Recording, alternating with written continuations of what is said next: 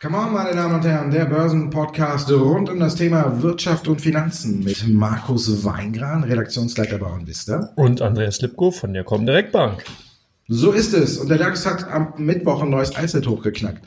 Und danach ist er direkt wieder auf Tauchstation gegangen. Und heute sieht es wieder gut aus. Wie ordnest du das ein, dass wir da tatsächlich in, in neue Höhen vorgestoßen sind? Ja, man kann beobachten, dass ja die amerikanischen Börsen eigentlich hier kontinuierlich wie am Schnürchen gezogen einen Rekordhoch nach dem anderen äh, erreicht haben und der, Deu äh, der deutsche Leitindex, der DAX, immer so ein bisschen hinterhergegangen hat. Und irgendwann ist diese Diskrepanz, dieser Bewertungsunterschied ist so groß geworden, dass äh, dann irgendwann mal die Aktien, die deutschen Aktien auch nachholen mussten und dann zumindest diesen Rekordversuch unternommen haben. Und wir sehen ja, dass hier so ein bisschen dieser intrinsische Antrieb fehlt. Also es sind eigentlich kaum Themen da, die ähm, dazu führen, dass der deutsche Markt an sich von eigener Kraft aus wirklich hier hoch äh, steigt, sondern dass hier externe Einflüsse wie zum Beispiel die Rekordstände in den USA dafür verantwortlich sind, dass eben auch mal der DAX ansteigt. Und ich glaube, das ist so ein Stück weit ein Problem, könnte sich aber auflösen, wenn wir dann endlich mal in den kommenden Wochen auch von den deutschen Unternehmen äh, zum Beispiel Quartalzahlen sehen, oder wie jetzt gestern äh, eine Einigung mit Bayer eh, oder Bayer mit der SEC eben stattfinden kann, beziehungsweise mit den Klägern in den USA allgemein, dass man hier diese ganzen Glyphosat-Klagefälle wegkriegt. Dann könnte auch so ein Schwergewicht wie Bayer so ein bisschen dafür sorgen, dass dieses, dieses Senkblei äh, im DAX endlich dann weg ist und dass man hier dann so ein bisschen auch ein Stück weit so einen Befreiungsschlag zumindest sehen kann. Oder siehst du noch andere Gründe? Naja, wenn ich auf die Quartalszahlen von Daimler gucke, weiß ich nicht, ob wir in die Berichtssaison rein müssen. nee, auch. Also ich glaube, dass die Anleger immer noch ein bisschen vorsichtiger sind. Der Deutsche ist ja dafür bekannt, ne, dass er nicht so gerne äh, in Euphorie verfällt. Und deswegen warten viele so ein bisschen auf die Quartalszahlen ab. Ist ja vielleicht auch nicht die schlechteste Strategie, zu sagen, ich warte erstmal ab, wie die Bücher dann aussehen im Grunde genommen, wenn man auf die Kurse guckt, muss man ja sagen, man verpasst nicht äh, die Welt, wenn man erst sagt, ich steige ein, nachdem die Fakten auf dem Tisch liegen und spekuliere nicht vorher darauf, dass sie gut oder schlecht werden. Bei Tesla kann man auch spekulieren, da kommen wir gleich drauf zu, aber zurück und da kommen ja auch bald die Zahlen. Also von daher, der Deutsche ist ja bekannt für seine Vorsicht und vielleicht ist es manchmal auch nicht so schlecht. Also wir haben das neue Allzeithoch gesehen. Natürlich wäre das ja eigentlich ein Kurssignal gewesen oder ein Kaufsignal, dass es hätte weiter nach oben gehen müssen. Dem ist nicht so, aber heute sehen wir ja auch schon wieder gute Tendenzen, du hast gesagt, angeschoben eben auch von den guten Nachrichten bei Bayer, dass man vielleicht eben hier im Glyphosatfall einen Vergleich schafft, der vielleicht auch sogar noch um die Hälfte billiger ist als angenommen. 20 Milliarden wurden ja angenommen. Zurzeit werden 10 Milliarden US-Dollar rumgereicht, also könnte eventuell billiger werden. Davon lebt die Aktie natürlich und Wirecard sprechen wir gleich auch noch drüber. Seit Jahresanfang ja der Kracher im DAX. Also von daher, es gibt natürlich äh, einzelne Dinge, die laufen. Vielleicht müsste man noch mal gucken, ob man sich ein bisschen differenziert und vielleicht auch den Blick vom DAX mal so ein bisschen außen vor lässt. Wir haben ja mit Adidas oder S&P, es sind ja einige Werte, die auch trotz wir, oder obwohl wir im DAX kein neues Allzeithoch gesehen haben, die ja innerhalb des Index trotzdem auf neue All-Time-Highs geschnippt sind. Also von daher, vielleicht muss man da auch ein bisschen mal differenzieren und in solchen Phasen auch mal den Blick aufs große Ganze ein bisschen hinten anstellen und gucken, wer sich denn im Großen und Ganzen so gut bewegt. Also von daher, ja, denke ich, alles gut und es wird vielleicht noch auch ein gutes Stück weitergehen, bis wir dann die Frage haben, sell in May and go away. Das gibt's ja immer, aber ich glaube, das kommt dieses Jahr ein bisschen früher. Und dann sind wir direkt auch schon bei der EZB. Frau Lagarde hat die erste Sitzung da richtig mal abgehalten und hat auch mal so mal gar nichts geändert. Ne? Wie schätzt du das ein, dass sie da überhaupt nichts macht? Ja gut, es war erwartet worden, dass bei der ersten Sitzung jetzt im neuen Jahr eigentlich keine Aktionen getätigt werden. Der Einlagenzins bleibt bei minus 0,5 Prozent. Und was ganz interessant ist natürlich auch das Anleihekaufprogramm beziehungsweise das sogenannte Net Asset Purchase äh, Program von der EZB. Das hat man ja so ein bisschen auch vergessen, dass die ja nach wie vor 20 Milliarden pro Monat äh, weiterhin in, ähm, Anleihen ankaufen.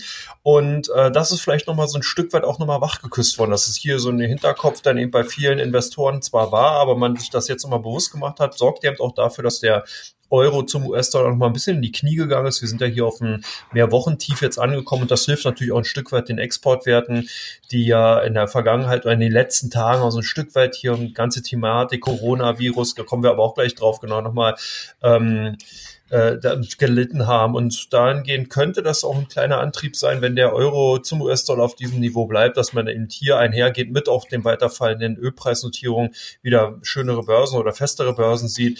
Insgesamt die EZB wird jetzt erstmal in der klassischen Seitenlinie stehen bleiben, warten, gucken, wie sich die Konjunktur in Europa entwickelt und demzufolge reagieren, weil verschlafen hat sie sowieso den Zeitpunkt, an deren oder bei dem man dann den ähm, Zinsrent hätte umdrehen können. Jetzt muss man eben erstmal sehen, wie sich die Konjunktur entwickelt und von daher warte ich jetzt zumindest in den nächsten Wochen keine größeren Überraschungen. Oder hast du da eine andere Perspektive? Nö, eigentlich nicht. Frau Lagarde reist ja rum, ne, aber hebt natürlich so ein bisschen mal den Zeigefinger. Ne? Gestern noch äh, EZB-Sitzung, heute ist es schon in Davos und von daher, äh, da hat sie dann auch gesagt, dass die äh, Strategie nicht auf Autopilot fährt, dass man alles überprüfen will. Aber ich glaube auch, dass sie da in den kommenden Monaten nicht viel machen, außer wir sehen eine dramatische Wende an den Märkten. Aber im Grunde genommen läuft ja alles gerade erstmal in geordneten Bahnen. Ich sehe jetzt keine so richtig dunklen Wolken am, am Börsenhimmel und von daher ist ja auch kein Handeln gefragt. Also sie kann es einfach so weiterlaufen lassen.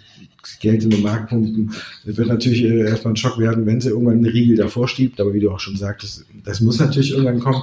Die Fed, äh, die Fed sage ich schon, die EZB kann ja äh, nicht unendlich Geld an die Märkte pumpen, also von daher muss man mal gucken, wie sie da weitermacht. Aber jetzt wäre auch ein bisschen komisch im ersten Jahr, im ersten, auf der ersten Sitzung im ersten, im neuen Jahr direkt da mal auf die Bremse zu treten. Also von daher, ich glaube auch, sie wird vorgehen.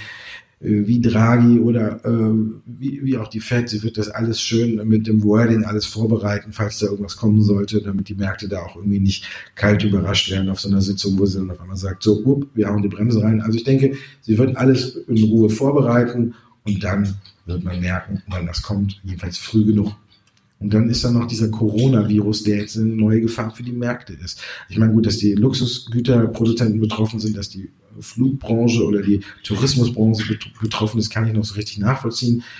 Siehst du da wirklich so eine richtig dunkle Wolke für die weltweiten Märkte aufziehen? Ja, für mich die Situation momentan auch sehr, sehr schwierig einzuschätzen. Es darf natürlich nicht unterschätzt werden, dass äh, eine Pandemie, die dann auftreten könnte, hier doch zu nachhaltigen Wirtschaftsrückgängen in China führen, führen könnte. Wir haben es bereits 2002, 2003 bei den SARS-Fällen gesehen, dass hier auch das sich dann in der konjunkturellen Entwicklung in China abgezeichnet hat. Und man muss das wirklich beobachten. Das Problem ist natürlich, dass ein Stück weit auch ähm, nicht wirklich viele Nachrichten nach draußen kommen. Wir haben jetzt momentan heute die Entwarnung von der WHO gehört, dass eben zumindest erstmal keine globale Pandemie geben wird äh, bei dem Coronavirus, zumindest nimmt sie WHO an. Aber in China sind doch so einige Nachrichten, News dann eben, die man zum Beispiel über Twitter dann eben äh, sieht, wo doch die Situation aus meiner Sicht heraus heikel ist. Ich bin jetzt aber kein Mediziner, von daher weiß ich nicht, ob, ob man das wirklich alles so äh, dramatisch sehen muss, wie es dann teilweise da zu sehen ist. Aber es ist schon nicht ohne. Äh, einige Städte sind sozusagen unter Quarantäne gestellt worden, unter anderem auch Wuhan, also die Ausgangsstadt, wo sozusagen der Patient null ähm, äh, herkommt. Und man muss die Situation auf jeden Fall beachten. Ich wundere mich aber generell so ein bisschen, dass man eben, du hast es auch schon angesprochen, von Davos eigentlich so wenig hört. Genau, außer diesen Schrei zum, von US-Präsident Trump, der mal wieder Richtung EU geht und Strafzölle fordert, weil das Thema finde ich eigentlich wesentlich interessanter. Corona ist natürlich klar, der Virus muss beobachtet werden, aber ich denke halt, dass wir äh, die Strafzollthematik nicht auch unter der Decke lassen sollten, beziehungsweise die auch beobachtet werden muss. Oder wie schätzt du die Situation in Asien und in China speziell ein? Ja, äh, ich bin da so ein bisschen jetzt, äh, wenn ich das heute früh gelesen habe, die haben drei, drei Städte einfach abgeriegelt. Ich denke da immer so ein bisschen an Outbreak, an den Film damals mit Dustin Hoffman, wo die auch einfach da mit dem Militär alles abriegeln. Keiner kommt mehr rein, keiner kommt mehr raus. Das ist alles ein bisschen komisch, man muss einfach mal warten. Heute kam ja auch die Nachricht, dass neue Fälle in Vietnam aufgetreten sind. Also es scheint sich ja auch ein bisschen auch außerhalb von China äh, zu verbreiten. Da ist natürlich ein bisschen für die Touristikbranche, wie ich schon gesagt habe, klar, und dass die Luxusgüter auch weil die Chinesen ja nicht mehr reisen und nicht mehr kaufen, das ist auch alles, wie das ein bisschen so zusammenhängt, ist auch schon ein bisschen alles spooky, finde ich. Aber ja, man muss wirklich warten. Wenn es noch ein größerer Fall wird, denke ich, dass es tatsächlich eine Belastung für die Märkte insgesamt wird. Aber aktuell sehe ich das, die Gefahr nicht. Aber wie du schon sagtest, man muss das alles wirklich auch genau beobachten und dann gucken wir mal, wie das weitergeht. Also China ist ja da auch nicht so mit, äh, mit den Menschenrechten, wenn die sagen, ihr bleibt da drin, dann bleiben die auch da drin. Ne? Von daher ähm, muss man abwarten, wie es sich kommt. Und Davos, ja, Davos ist ja halt einfach, ähm, ich glaube, da stehen jetzt zurzeit äh, dank Greta Thunberg andere Themen wie früher im Mittelpunkt. Einfach jetzt äh, hat sich alles so ein bisschen gedreht und die, die, grüne Welle ist da und jeder versucht da irgendwie drauf aufzuspringen. Die Allianz hat ja jetzt auch schon gesagt, also man muss ja auch dann, äh, wenn man seine eigenen Portfolios anschaut, muss man das irgendwie auch äh, dementsprechend ausrichten, dass man nur noch auf die äh, umweltfreundlicheren Unternehmen an der Börse setzt und von daher wird da auch so ein bisschen Druck ausgeübt. Man hat dann eine eine weltweite Regelung dafür angestoßen oder möchte man anstoßen von der Allianz aus. Also wir sehen, die Themen haben sich beim Weltwirtschaftsgipfel ein bisschen verschoben. Ich meine, Handelskrieg haben wir ja jetzt in Phase 1 Deal und mit der EU äh, wird nur mit dem Säbel gerasselt. Also von daher kann man sich ja jetzt dann voll und ganz äh, auf die grüne Welle konzentrieren und deswegen hört man ja wahrscheinlich auch nicht ganz so viel wie sonst. Lagarde war ja heute auch da und hat ihm gesagt, wir fahren nicht auf Autopilot und deswegen ist das als dieses Jahr irgendwie ein bisschen anderes Oberthema und deswegen hört man auch nicht ganz so viel, was die Märkte bewegt. Was die Märkte aber bewegt hat, ist zum Beispiel der Kurs von Tesla. Da kommen wir jetzt in Teil 2 zu. Teil 2 von Come On, meine Damen und Herren. Ihre Fragen. Teil 1 oder die erste Frage ist schon echt berechtigt. Marktkapitalisierung von 100 Millionen Dollar. Tesla überholt mit dem Börsenwert jetzt sogar VW. Ist das nicht irgendwie ein bisschen zu viel des Guten? Du musst sogar noch drei Nullen dranhängen, 100 Milliarden US-Dollar und damit der zweitwertvollste äh, äh, Automobilkonzern international. Ich denke, ähm, das ist die totale Übertreibung und zeigt ein Stück weit auch, ähm, dass hier irgendwie die Bodenhaftung verloren gegangen ist, weil der erstgrößte ist meines Erachtens Toyota und äh, hier werden Fahrzeuge abgesetzt weltweit über 10 Millionen Stück. Also das ist, äh, Tesla kämpft gerade mit der 400.000 Marke. Vielleicht, wenn es gut läuft, werden sie vielleicht 450, 500.000 mit China jetzt im, in diesem Jahr verkaufen. Aber die, die Bewertungsdiskrepanz, äh, also ich glaube, die ist kaum noch zu diskutieren. Oder hast du jetzt eine andere Meinung zu Tesla? Nee, aber ich bin immer skeptisch. Ich bin bei Mahlzeit zum Beispiel auch mit einem Short auf Tesla komplett auf die Nase gefallen, weil ich gedacht habe, ja, es ist alles zu viel und man muss jetzt auch sagen, man geht da, davon kann man profitieren, aber meistens an den Märkten ja immer so, es kommt nicht so, wie alle denken. Und ja, was mich äh, ein bisschen aufschreckt, ist, dass keine oder kein Analyst irgendwie mal den Daumen hebt. Ne? Wir haben ja auch so einen ähnlichen Fall schon bei äh, Beyond Meat gesehen, wo die Aktie nach dem Börsengang ja ins Unendliche gestiegen ist und auch eine Bewertung hingelegt hat, die, die jenseits von Gut und Böse war. Und da haben irgendwann angefangen, alle Analysten äh, den Finger zu heben und haben gesagt, Moment, hier läuft was aus dem Ruder, hier sind wir deutlich zu hoch in der Bewertung. Und da haben dann auch äh, alle dann irgendwann reagiert und dann ist das auch so gekommen. Bei Tesla ist für mich immer so die Sache, da kommt nichts. Da ist jetzt keiner, der irgendwie sagt, von wegen, ähm, Nee, das ist alles zu hoch. Die Bewertung ist äh, total aus dem Ruder gelaufen. Wenn man so auf die Historie von Tesla guckt, muss man ja auch irgendwo unterm Strich festhalten. War schon immer so, ne? Wie man hier in Köln sagt. Dann singen ja alle, war schon immer so. Und ähm, ja, und von daher, im Gegenteil ist der Fall. Alle ziehen ihre Kursziele ein bisschen nach oben, haben ein bisschen Angst, dann irgendwie der Buhmann zu sein, viele. Und dann kam ja noch Street äh, oder New Street Research raus und hatte hier Kursziel von 800 Euro in 800 Dollar im laufenden Jahr ausgerufen und hat gesagt, bis 2025 stehen die bei 1100 bis 1700 Euro. Und puh, ja, und da muss ich sagen, habe ich ja noch von Frank Thelen, von dem bekannten Gründer, noch einen Artikel gelesen, wo er eigentlich ganz recht hat und er sagt auch, Tesla wird äh, die Maßstäbe in der Branche setzen, weil alle anderen das Unternehmen oder die Elektrobauer und Elon Musk zu lange belächelt haben, auch die gro großen deutschen Autobauer. Von daher, klar, alle sagen, Tesla muss wieder zurückkommen, die Bewertung ist aus dem Ruder gelaufen.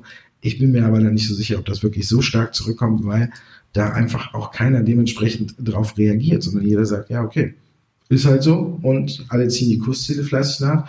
Und dann äh, kommt auch irgendwie so ein bisschen Panik auf. Also wir haben jetzt am 29. die Zahl und dann müssen wir mal gucken, ob was danach passiert. Aber ich denke, bis, bis dahin wird, äh, dürfte jeder Shortseller äh, nicht viel Geld verdienen und eher so ein bisschen in die Röhre gucken. Bin ja selber auf die Nase gefallen. Ne? Gebranntes Kind, ne? scheut das Feuer. So, so sieht's aus. Ja, und da sind wir auch schon beim äh, Feuerscheuen. Wirecard ja lange Zeit auch ähm, von Investoren gescheut worden.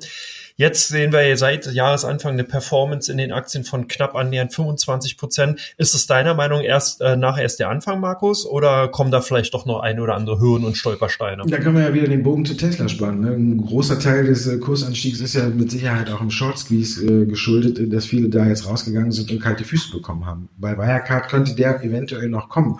Wir haben ja jetzt gerade erstmal so den sage ich mal, den, die zweite Welle der Berichterstattung verdaut und kommen jetzt so langsam dahin, die erste Welle zu verdauen. Jetzt ist seit gestern oder seit Donnerstagabend auch charttechnisch das Ganze natürlich noch deutlich aufgehellt, weil auch Wirecard die 200-Tage-Linie von unten nach oben durchstoßen hat, was ja dann auch vielleicht für viele Computerprogramme äh, und aber auch für andere Anleger so ein wichtiges äh, Kaufsignal ist, wenn hier der Kurs von unten nach oben durch die 200-Tage-Linie stößt. Das war gestern auf Schlusskursbasis der Fall und heute geht's weiter am Freitag. Die Aktie steigt weiter.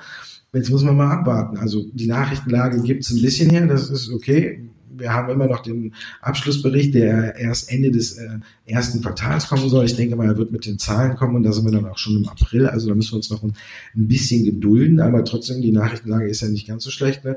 Kooperationen werden weiter fleißig vermeldet. Jetzt kam auch noch äh, in der Woche die Nachricht, dass der Vorstand aufgestockt werden soll und zwei Mitglieder. Einer soll sich halt eben auch noch verstärkt äh, um die Unternehmensabwicklung äh, und das Geschäftsmodell kümmern und da stärker eingreifen und einer ums Personal. Also der neue Aufsichtsrat möchte hier schon ein bisschen was machen. Von daher ist die, der Nachrichtenflow positiv. Die Aktie läuft und jetzt muss man wirklich gucken, wie lange halten jetzt die Shortseller noch dagegen. Wir haben es eben schon angesprochen, Daimler, der Autobauer, kämpft weiter mit der Dieselkrise. Jetzt gab es äh, die vorläufigen Zahlen, die waren alles andere als gut und dadurch taucht die Frage auf, ist 2020 damit für Daimler eigentlich schon gelaufen? Ja, Markus, ich befürchte ja, weil wir hier mehrere Faktoren nicht gefallen. Wir haben zum einen vielmehr einfach die Innovation von Daimler. Man hat hier zu lange an den äh, fossilen Brennstoffmotoren festgehalten. Wir hatten dieses Thema öfters mal. Volkswagen ganz klar der Spitzenreiter. Und vor allen Dingen, was du auch gesagt hast zu Tesla, es fehlten ähm, ein Stück weit äh, einfach, es, es fehlen die Innovationen. Also selbst wenn man jetzt sagt, okay, man versteift sich nicht auf die E-Mobility, man kann hier oder möchte sich nicht so festlegen, dann fehlen mir wirklich hier die Innovation, Innovation die, die wirklich den technologischen Vorsprung, den man ja lange Zeit auf, bei Daimler gesehen hat, in der Motorentechnik, in, in, äh, in der Technologie insgesamt, in den Angeboten, die ihm zur Verfügung gestellt worden sind. Ich glaube, dass man hier so ein bisschen wirklich den Anschluss verpasst hat. Und von daher könnte ich mir vorstellen, wenn nicht jetzt hier wirklich ein ganz klarer Paukenschlag kommt in diesem Jahr, wird Daimler erstmal, sage ich mal, 2020 nicht wirklich zu den Top-Performern gehören. Da sind wir auch schon bei dem nächsten Thema. Top-Performer, Wasserstoffwerte hatten wir hier eigentlich seit Anbeginn des Podcasts immer wieder besprochen, ganz klare Favoriten von dir. Jetzt ging es doch in den letzten Tagen herbe bergab, teilweise bei einigen Werten über 30 Prozent, 20 Prozent Korrekturen haben wir gesehen. Äh, warum ist es passiert? Warum sie haben die Werte so stark korrigiert? Ja eigentlich schon gegeben, ne? Korrektur ist das Zauberwort. Wenn man guckt, dass eine Aktie von ähm, zum Beispiel PowerCell 2019 fast 400 Prozent gemacht hat und wie am Schnürchen gezogen nach oben gelaufen ist, dann ist klar, dass irgendwann auch mal Leute auf die Idee kommen und zu sagen, so kann es jetzt nicht weitergehen, jetzt muss ich auch mal meine Gewinne sichern. Und ich glaube, dass wir jetzt hier zu Mitte Januar diesen Punkt erreicht haben, wo viele gesagt haben, wenn man jetzt auch guckt, auch eine Ballot Power oder eine Plug Power wie sie alle heißen, ITM Power, die haben ja alle auch nochmal 200, 300 Prozent gemacht 2019. Also die Branche ist ja gelaufen wie Bolle, ne, wie man so schön sagt. Und da ist ganz klar, dass irgendwann auch mal so eine kleine Korrektur kommt. Und die ist ja aber auch, man muss es ja sagen, gesund. Jetzt gehen die einen, einen raus und sagen, ich habe mit dem Wert genug Geld verdient, ich gucke mal woanders hin und investieren woanders und andere bekommen die Chance, jetzt da vielleicht auch noch wieder aufzuspringen. Heute zum Beispiel äh, PowerCell schon wieder fünf Prozent im Plus. Also man sieht, das Interesse lässt ja auch nicht nach, sondern jetzt setzen die Käufer ein. Jetzt muss man wahrscheinlich an der Stelle tatsächlich überlegen, ob man hier jetzt schon die Gelegenheit hat. Mal gucken, wie sie am Montag starten. Aber ich denke, dieser Rücksetzer war gesund für die Werte. Jetzt können neue Investoren kommen oder neue Anleger, die den Trend bislang verschlafen haben oder gesagt haben, ist mir zu hoch. Und man kennt ja auch dieses Phänomen, dass viele sagen, ich möchte nicht unbedingt auf Allzeithoch oder irgendwo einsteigen. Und dann war es ja schwierig, auch ein bisschen schwierig bei den Werten, also den Einstiegszeitpunkt zu finden. Vielleicht ich finde jetzt ist es eine, eine gute Sache, eine runde Sache. Viele sind ein paar, sind rausgegangen, haben ihre Gewinne gesichert. Wenn ich mal, wenn ich 2020 äh, beginne mit äh, plus von 400 Prozent bei äh, PowerCell oder das mitnehme, dann habe ich ja vielleicht einen schönen Urlaub machen 2020 mal gucken. Also ich denke, wir haben hier eher eine Chance, als dass man sagen muss, dass es ein Risiko ist. Die Fantasie ist hoch. Wir haben in der Woche auch nochmal eine neue Studie vom Hydrogen Council gesehen und die sagt, dass man ungefähr ab 2030 äh, mit Verbrennungsmotoren und auch mit Elektromotoren äh, mithalten kann, weil alles dann dementsprechend auch äh, weiterentwickelt wurde und auch von den Kosten her viel günstiger denn alles ist. Also von daher, die Fantasie ist weiter hoch und von daher muss man da jetzt sich nicht Angst und Bange machen lassen, wenn man dabei noch dabei ist. Also ich denke, eine gesunde Korrektur hat noch niemandem geschadet und die haben wir jetzt hier einfach gesehen. RWE ist äh, nach Wirecard, glaube ich, sogar der mit Adidas der zweit- und drittbeste Wert im DAX. Wird also RWE 2020 für dich auch einer der Aktien sein, äh, die ganz vorne liegt? Ja, wir, ähm, wir hatten es im letzten, glaube ich, in der letzten Podcast-Folge auch schon mal gesprochen über RWE und auf den Dres äh, Dresdner Börsentag am vergangenen Samstag. Meines Erachtens wird RWE gute Chancen haben, 2020 eine hervorragende Performance zeigen zu können. Das hat es eigentlich gut, äh, hat zweierlei Dinge.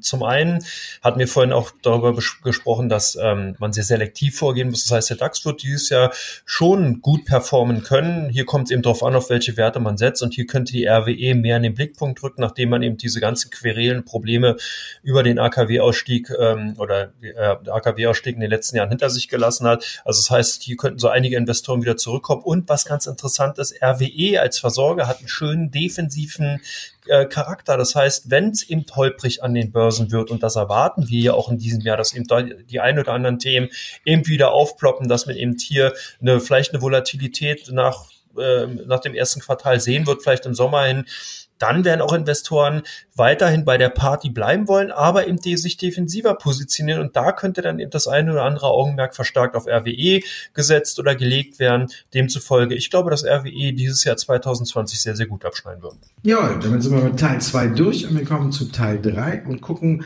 wo die Anleger besonders hingucken bei OnVista und bei der Comdirect.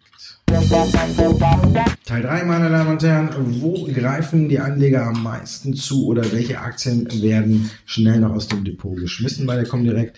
Erster Wert Airbus. Ich glaube, da müssen wir nicht lange drum rumreden. Da gibt es ja eigentlich nur eine Richtung, wie die Anleger vorgehen könnten, oder? Genau. Die kaufen, die nutzen sozusagen die Gelegenheit, die Airbus auch ergriffen hat. Boeing-Krise hat hier natürlich, dass die Auftragsbücher bei Airbus äh, wirklich knallhart gefüllt. Und vor allen Dingen Airbus hat auch diese Chance erkannt. Jetzt will man global stärker expandieren. Äh, da gab es einige Statements im vom Management, eben vom CEO in Amerika, der hier nochmal ganz klar darauf hingewiesen hat. Das führt dazu, dass die Aktienkurse steigen und unsere Kunden hier auch tendenziell eher auf der Kaufseite zu finden sind. Bei euch sind die Aktien von Warta gesucht. Hat es mit den Kursrückschlägen der vergangenen Wochen und Tagen zu tun? Ja klar, hat es damit zu tun. Man wollte natürlich auch wissen, warum und jetzt muss man da auch mal abwarten. Die Commerzbank hat zweimal hintereinander den Daumen gesenkt und einmal äh, von äh, Buy auf äh, Hold und danach nochmal von Hold auf Sell und hatte sogar dann das Kursziel äh, drastisch reduziert. Also von daher war die Aktie unter Druck, ist zurückgekommen und jetzt muss man mal abwarten. Ich glaube, die Zahlen und der Ausblick ist dann jetzt das ganz Entscheidende, wie es bei Warta weitergeht.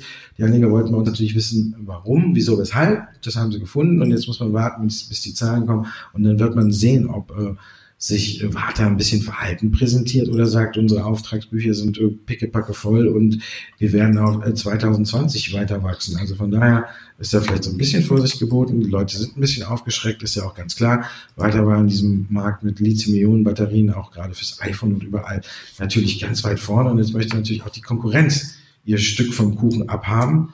Und von daher warten wir mal ab, wie das Ganze dann ausgeht. Also von daher muss man jetzt gucken, Zahlen abwarten und dann kann man sehen, wie es weitergeht. Zahlen gibt es auch bei der S und T AG. Wie haben eure Leute darauf reagiert? Verzückt zumindest gekauft.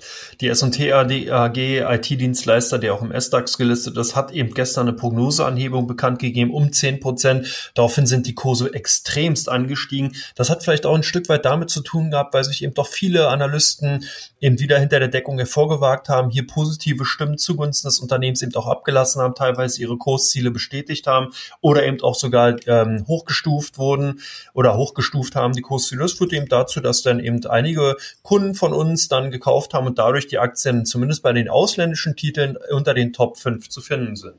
Die K&S, leidet die darunter, dass, wenn man aus dem Fenster guckt, kein Schnee liegt und Streusalz nicht so gut läuft oder warum sind die Aktien bei euch gesucht? Ich glaube, die leidet unter äh, Gesamtpaket, weil ich glaube, bei K&S kann man so einen alten Spruch vom Schuh des Manitus mal anbringen. Ich bin mit dem Gesamtpaket unzufrieden. Also von daher, man hat Probleme mit den äh, Karl Salzwerk in Kanada. Die Zahlen passen nicht so richtig. Überall hakt es ein bisschen und viele Anleger warten ja darauf, dass K&S irgendwie irgendwann aus seinem äh, Dornröschenschlaf erwacht. Und dann kommt auch noch äh, die Bank of America um die Ecke und äh, haut ein Kursziel von unter 10 Euro raus und da liegt die Aktie jetzt auch, ich glaube, sogar 4,20 Euro. Also das wäre halt nochmal 50 Prozent runter. Also von daher ein vernichtendes Urteil von der Bank of America, die jetzt wieder K&S in ihre Analysen aufgenommen hat. Und das hat natürlich die Aktie unter Druck gesetzt. Es zieht sich heute weiter fort. Und da gucken die Anleger warum. Und da muss man den Anlegern auch nur sagen, bitte nur drauf gucken und dann äh, woanders hingucken. Vielleicht zu Ballot Power. Was machen die Anleger da bei euch? Wir haben ja schon gesprochen. Aktien unter Druck, merkt man eine Wende? Ja, es sind doch selektive Käufe zu sehen. Also hier scheinen so ein paar Schnäppchenjäger, wenn man es dann vielleicht als Schnäppchenniveau sehen will, unterwegs zu sein. Wir hatten es ja bereits in Teil 2 gesagt. Wasserstoffaktien haben doch in den letzten Tagen herbe Korrekturen hingelegt. Die Ballard Power hat es bis auf 8 Euro runtergedrückt, jetzt wieder wesentlich fester im Markt. Und da scheinen eben doch viele unterwegs zu sein, die, wie du es auch schon erwähnt hast, hier die Chance nutzen, wenn die zittrigen Hände rausgehen, dann eben reingehen und die Aktien kaufen. Deswegen auch Ballard Power mit unter den Top 5 bei den ausländischen Werten. Beyond Meat, bei euch gesucht. Was ist der Grund dafür? Da können wir über Wasserstoff nochmal den alten Warren Buffett zitieren. Ne? Sehr gierig, wenn andere ängstlich sind. Ne? Vielleicht, äh, Beyond Meat ist natürlich auch so eine Sache, die Aktie ist äh, ähnlich wie Tesla auch nach oben geschnellt ohne Ende. Vielleicht hängt da auch so ein bisschen äh, ein kleiner Short Squeeze äh, dahinter, weil die Aktie war ja auch äh, über, überbewertet, dann mal die Ende der Lock-up-Phase und da glaube ich haben auch einige sich auf der Short-Seite äh, ähm, gut verdient. Und jetzt kommt die Aktie wieder nach oben. Ein bisschen Fantasie drin, dass man mit, mit McDonalds die Tests ausgeweitet hat in Kanada. Da ist man von 28 auf 52 Restaurants hochgegangen und hat dann noch mal drei Monate drangehangen. Also ist natürlich jetzt die Spekulation, dass man da mit McDonalds ins Geschäft kommt. Starbucks hat jetzt auch gesagt, wir werden grüner, wir werden mehr Fleischersatzprodukte anbieten. Da spekuliert man jetzt auch, ob es vielleicht Impossible Food oder ob es vielleicht Beyond Meat ist, äh, die da zu zum Zuge kommen. Also von daher, die Fantasie ist nach wie vor hoch. Die Zahlen kommen jetzt auch irgendwann und da muss man auch mal gucken. Beyond Meat hat ja jetzt schon gesagt, dadurch, dass sie ähm, ihre Kapazitäten äh, rund um den Globus ausgeweitet haben, sind sie auch mittlerweile in der Lage, eine viel höhere Nachfrage zu bedienen. Das dürfte sich wahrscheinlich dann auch in den Zahlen niederschlagen. Parallele zu Tesla, erst haut Tesla am 29. Die, die Zahlen raus und eine Woche später kommt Beyond Meter mit seinen Zahlen. Also von daher vielleicht zwei Termine, die nächsten zwei Mittwoche, die man sich äh, auf die Watchlist setzen sollte, wo dann Zahlen eben von Tesla kommen und äh, danach die Woche von Meat, auf die haben wir jetzt nicht zu viel verraten. Oh, ist der 29. auch. Ist Mittwoch, ja. Habe ich gerade mal nachgeguckt. Also die nächsten beiden Mittwoche sind natürlich dann sehr interessant für die Anleger. Da kommen interessante Zahlen, auf die mit Sicherheit alle schauen werden. Von daher haben natürlich bei uns auch viele geguckt, wann das ist. Bei uns kann man das ja auch finden. Und bei uns kann man auch den Herrn Lipko finden und im Podcast. Dankeschön, dass du dabei warst, Andreas. Ich danke dir, Markus. Und vor allen Dingen hören wir uns ja dann noch ein paar Mal, bevor Beyond Meat dann die Hosen runterlässt. Ja, aber beim nächsten Mal, wenn wir uns hören, hat schon Tesla das Höschen runtergelassen. Aber wir wollen nicht hoffen, dass Elon Musk das Höschen runtergelassen hat. Aber äh, Tesla zumindest. Wäre aber auch mal eine Maßnahme. Ja. ich habe ihn jetzt schon tanzen gesehen auf Twitter bei der äh, Eröffnung des Werkes in, äh, in China. Also von daher einmal reicht. Ich hoffe, er hält die Hosen an bei den Zahlen. Wir sehen uns nächste Woche wieder. Bis dahin. Ciao.